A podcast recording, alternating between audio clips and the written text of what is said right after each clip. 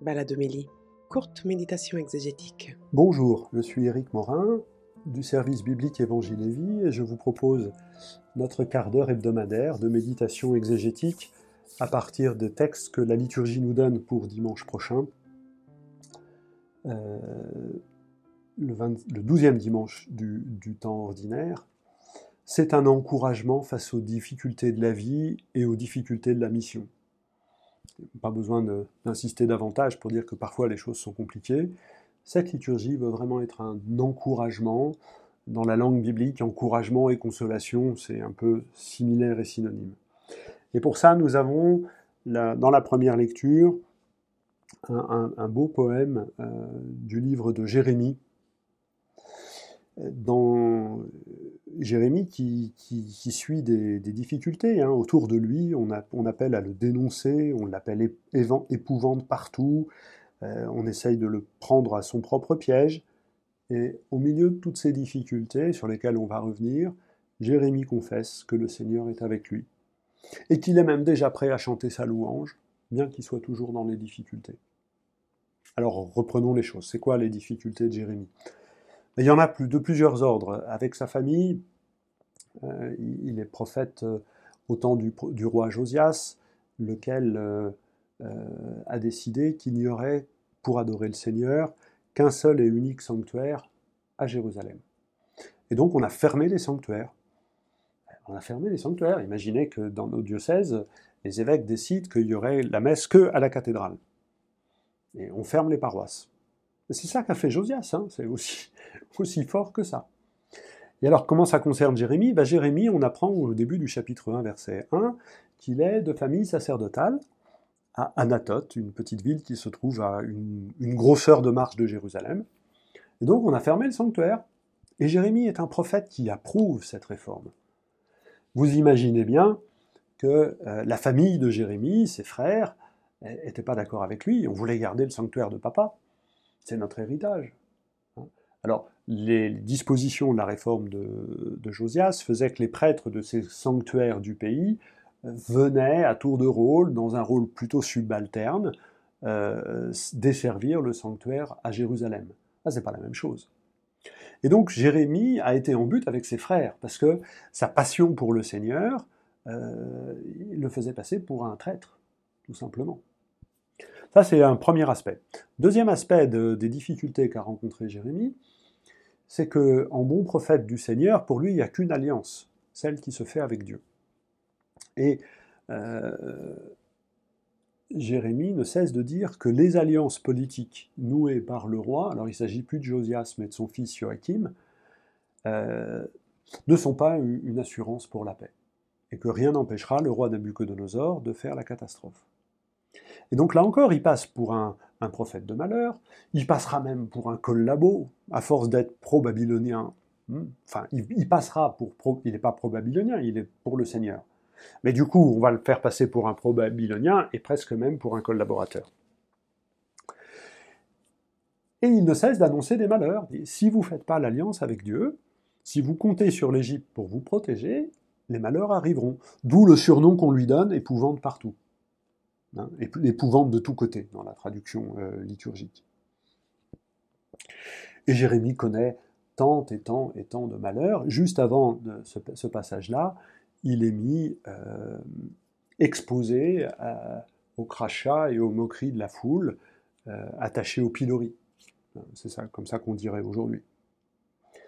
Eh bien, dans toutes ces difficultés-là, que Jérémie n'a pas choisies, Jérémie rend visible dans son corps les conséquences du refus de l'alliance. Vous refusez de vous appuyer sur la seule alliance avec le Seigneur, votre vie va se déliter. La preuve, regardez.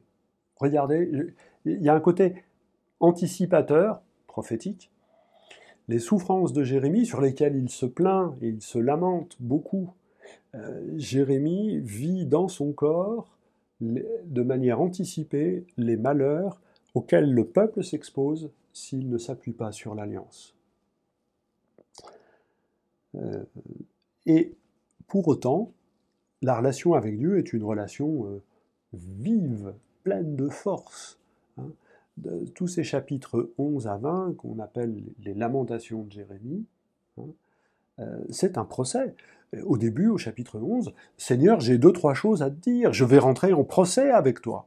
Et tu, voilà, j'ai des questions à te poser. Pourquoi les méchants prospèrent? Pourquoi est-ce qu'il y a la sécheresse? Pourquoi, pourquoi est-ce que ta parole s'est retournée contre moi Ben oui, le, le prophète, c'est celui qui fait cette douloureuse expérience d'une parole qui se retourne contre lui, puisqu'il vit dans son corps les conséquences du refus de cette parole.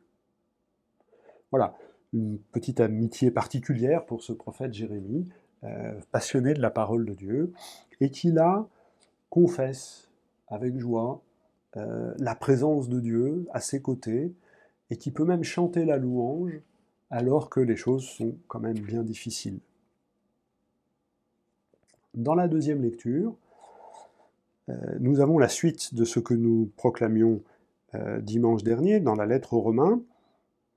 Mais autant la dimanche dernier, c'était euh, peut-être un des plus beaux textes de Paul, là c'est sûrement un des plus difficiles. Hein.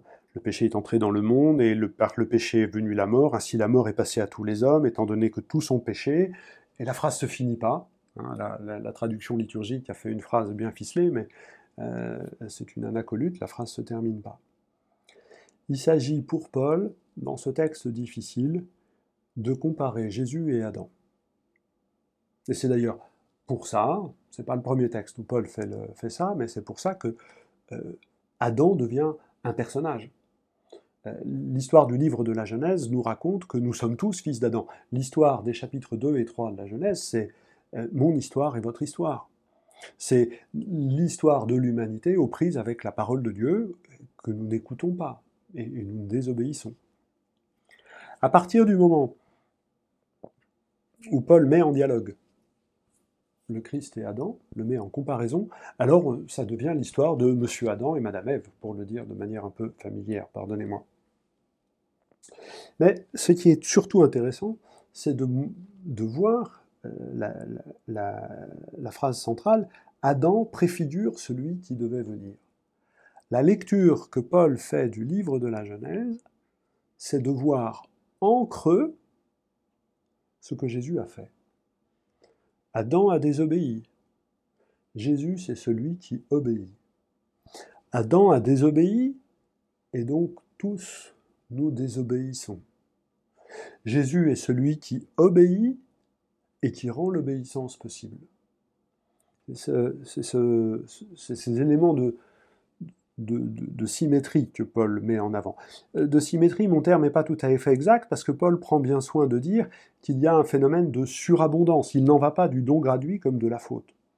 La mort a frappé une multitude et euh, par la faute d'un seul, et la grâce s'est répandue sur la multitude en raison d'un seul. Donc il y a une disproportion, disproportion euh, qui était déjà présente dans le texte de la semaine dernière, si vous vous en souvenez. On met en comparaison Adam et Jésus, ça marche, mais en même temps, on maintient le côté débordant de, ce que, de la grâce. La lecture en Adam nous fait constater que l'humanité est dans un défaut de grâce. La lecture en Jésus nous, montre le côté surabondant de la grâce. Euh, Adam préfigure Jésus littéralement, le mot, il veut dire un creux. Adam, c'est Jésus en creux. C'est, Adam, c'est le creux qui permet d'accueillir ce que Jésus fait. Euh, pour le dire autrement, dans la lettre aux Galates, Paul écrit que la loi est un pédagogue qui nous conduit au Christ. La loi est un pédagogue qui nous fait éprouver le besoin du Christ. Adam, un des épisodes de la Torah, Adam nous fait éprouver le besoin du Christ. C'est en ça qu'il est en creux, c'est en ça qu'il figure le Christ. Hein? C'est pas un exemple du Christ, bien évidemment. Mais il nous fait éprouver le besoin d'une obéissance absolue, celle du Fils au Père, pour nous remettre dans cette obéissance de manière surabondante et gracieuse. Voilà qu'est-ce qu'on peut avancer à propos de ce texte riche, dense, qui a donné lieu à tant de débats et, d'interprétations euh, dans la tradition de l'Église. Dans l'Évangile, On revient sur la question des difficultés, hein, puisque Jésus dit ne craignez pas, les hommes, rien n'est voilé qui ne sera dévoilé, euh, vous valez plus que les moineaux. On est toujours dans le discours missionnaire, mais cette fois-ci, Jésus annonce à ses disciples, après leur avoir donné euh, l'ordre de mission, il leur dit bah, ça va être compliqué. Ça va être compliqué et je vous demande de tenir bon finalement assez, classique, euh, non pas dans l'ordre de mission, mais dans le commentaire qui accompagne un ordre de mission. Euh, sauf que ce que dit Jésus déborde ce, cadre-là. Jésus invite à accepter l'échec de la mission. Ce n'est pas une course triomphale. Annoncer l'évangile, annoncer les prémices du règne, annoncer la mort et la résurrection de Jésus, c'est pas une marche triomphale, on en a tous fait l'expérience. L'évangile que nous annonçons ne nous protège pas des refus de l'évangile. Il s'agit, la mission euh, consiste, on le voyait la semaine dernière, à prolonger celle de Jésus, à faire ce que Jésus a fait, poser les gestes anticipateurs du royaume. Jésus a été rejeté, il n'y a pas de raison que ça ne nous arrive pas. Hein, il y a d'autres passages où Jésus est encore plus explicite que cela. Ce qu'on a fait au Seigneur, il n'y a pas de raison qu'on ne le fasse pas au serviteur, le serviteur étant pas plus grand que le maître. Je crois qu'il faut bien entendre ça, hein, au moins pour ne pas s'étonner quand il y a des difficultés. Euh, ça ne les rend pas nécessairement plus faciles, quoique. Mais Jésus a été clair avec nous. Jésus a été clair avec nous. Et il va même un peu plus loin, il nous permet de donner du sens à cela. Ce qui me touche le plus, c'est euh, les phrases autour de euh, Quant à vous, les, même les cheveux de votre tête sont tous comptés. Soyez sans crainte, vous valez plus qu'une multitude de moineaux. C'est-à-dire que la mission et les difficultés permettent euh, aux disciples missionnaires de faire l'expérience de la sollicitude du Père. Au chapitre 6, dans le Sermon sur la montagne, Jésus nous a déjà invités à vivre l'abandon entre les mains du Père. Euh, chaque jour suffit sa peine, demandez le royaume et la justice, et tout cela vous sera donné par surcroît. Regardez lys des champs. Hein, euh, voilà, cette, cette sereine ce abandon euh, entre les mains du Père pour pouvoir accueillir ce que Dieu donne chaque jour, parce que le don de Dieu fait que chaque jour est un jour différent. Eh bien, dans la mission, nous allons faire de manière privilégiée, particulière, cette expérience de la sollicitude du Père. Deux moineaux ne sont-ils pas vendus pour un sou? Or, pas un seul ne tombe à terre sans que le Père ne le veuille. Le Père, c'est celui qui tend les mains vers sa créature, mais pas les mains avec les paumes vers le haut, comme le fait un marionnettiste pour euh, agencer toute chose et, commander les mouvements de ses marionnettes. Le Père tend les mains vers sa créature, mais les paumes vers le haut, comme euh, pour recueillir tout ce qui va, euh, tout ce qui va, tout ce qui tombe. Rien n'est perdu. Rien ne tombe en dehors des mains du Père tendues vers sa créature. Aucun des événements douloureux ou pénibles ou heureux n'est perdu dans la providence divine. Il rassemble tout pour que tout puisse contribuer à son règne. Alors c'est, je crois, un encouragement très fort, très exigeant peut-être, mais très fort, dans les difficultés que nous traversons, et, Jérémie finalement est un, est un exemple qui nous est donné dans la première lecture, de dire que les difficultés sont une expérience privilégiée de la sollicitude paternelle de Dieu, qui ne nous pilote pas comme des marionnettes, mais qui ne laisse rien tomber de notre vie. Même ce que nous, on voudrait laisser tomber, parce que ah, selon nous, ça n'a pas de sens. Mais la fragilité, la faiblesse, à laquelle la mission nous, nous conduit, c'est un lieu privilégié pour éprouver la force et la puissance de l'amour de Dieu. Voilà, je vous souhaite une bonne semaine et, et un bon dimanche. Et je vous retrouve la semaine prochaine.